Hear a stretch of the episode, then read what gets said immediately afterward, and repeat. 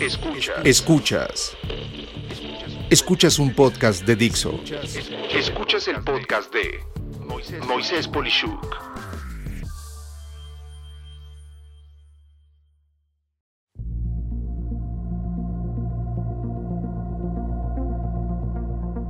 Factores críticos del nuevo normal. Negocios foco de infección. Sé que este episodio va a ser polémico Puede que no te caiga nada bien, pero mi idea es simple. Pensar en cómo algunos lugares pueden ser de más riesgo que otros en el tema de poderse contagiar de la pandemia que nos tortura en pleno 2020, pero en general estas ideas podrán servir para futuras pandemias cuando ésta pueda medio controlarse y si ponemos cuidado, puedo asegurar que tu negocio puede resultar beneficiado por aplicar medidas anticipadas cuando pueda y deba ajustarse a una nueva realidad, esto es cuando los negocios empiecen a operar de nuevo. Lo primero lógico que pasará por nuestras cabezas es qué negocios tienen más o menos riesgo al ser visitados. De inicio, habrá dos preguntas a considerar. ¿Qué tanta gente hay al mismo tiempo en un negocio? ¿Y cuánto tiempo esa gente se está quedando sin moverse de ese lugar? Para esto anticipo una oleada de nuevas aplicaciones celulares que podrás emplear y te indicarán, por ejemplo, si tienes en mente ir a un determinado sitio, cuántos celulares están en ese lugar concentrados en ese momento. Una opción más ambiciosa es el empleo de información directa de las torres que pueden determinar la ubicación de las personas y poder empalmar esa ubicación con un lugar físico, sea un gimnasio, restaurante, tienda o comercio. No solo eso, estas aplicaciones pueden decirnos la permanencia de las personas en ese sitio. Esto permitirá integrar un tercer punto aislado de cantidad de personas y tiempo de permanencia en un sitio y este elemento es el riesgo de proximidad o en palabras sencillas si puedes o no lograr una sana distancia entre las personas o bien todo mundo rompe en ese sitio esa regla.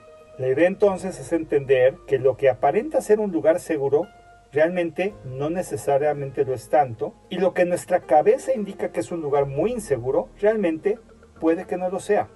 Y si queremos ser aún más específicos, es relevante saber si las personas son relativamente de un lugar o área de la ciudad más pequeña, o bien la gente viene de lugares distantes y todos tienen que concentrarse ahí, lo cual incrementa por seguro los riesgos.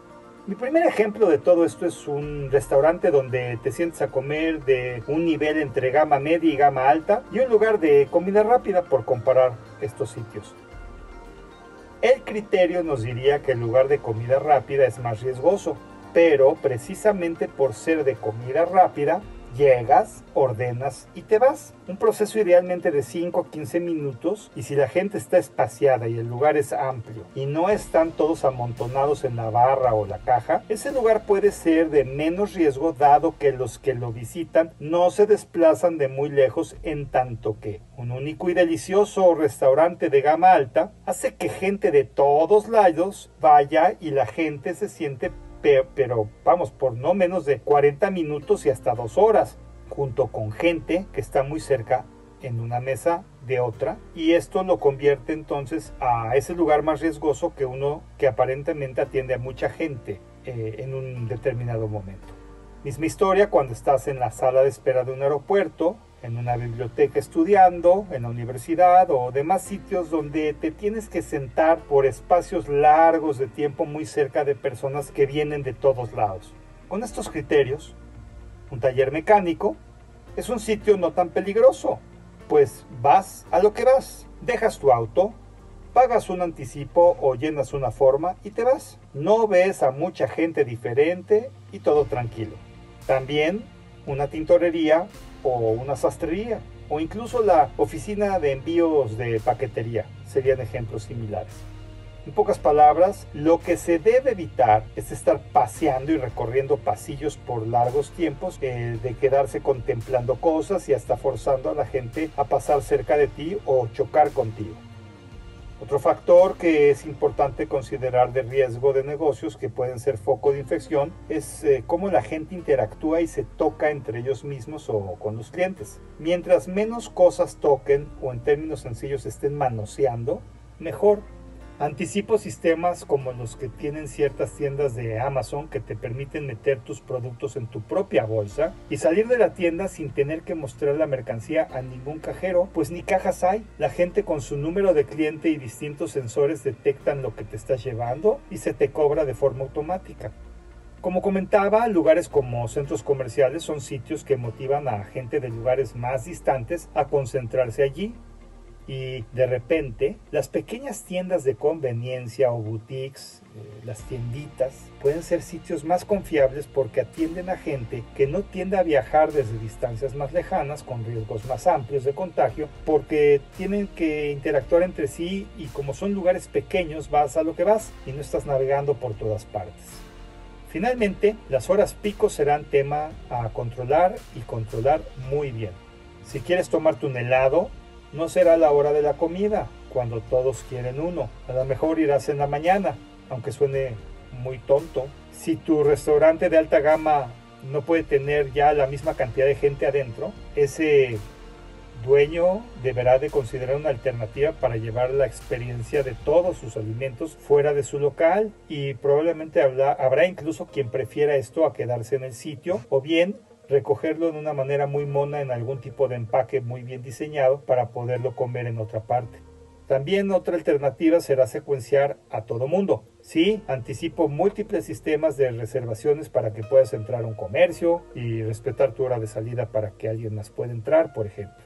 Mi conclusión, en general, si tienes un comercio, será que vayas pensando en estos seis puntos cuando menos. 1. Nuevos horarios para atención con menos concentración de gente.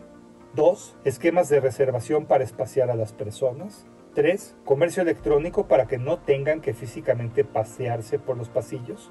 4. Minimizar el contacto con gente y las cosas del sitio a manera de tu propio equipo de guantes, pinzas y pruebas de degustación que tú puedas prepararte sin que una persona lo haga. 5. Si es muy intenso el trabajo sobre alguien, como una peluquería o salón de belleza, considera que el personal que preste el servicio esté en un traje antiviral sí, como el de los que atienden personas en un hospital, porque así los proteges a ellos y a los clientes. 6. Esquemas de llevarse tus productos sin entrar será común también. Y esto por solo dar algunos ejemplos. Mira, será un nuevo normal, pero será una oportunidad de reinventar tu negocio. Y te afirmo que el primero que lo haga será exitoso, con un esquema de precios que puede ser diferente al que otros cobran precisamente porque se entenderá todo lo que haces para asegurar el bienestar de los clientes. ¿No crees? Soy Moisés Polishuk y agradezco que me hayas escuchado. Hasta la próxima.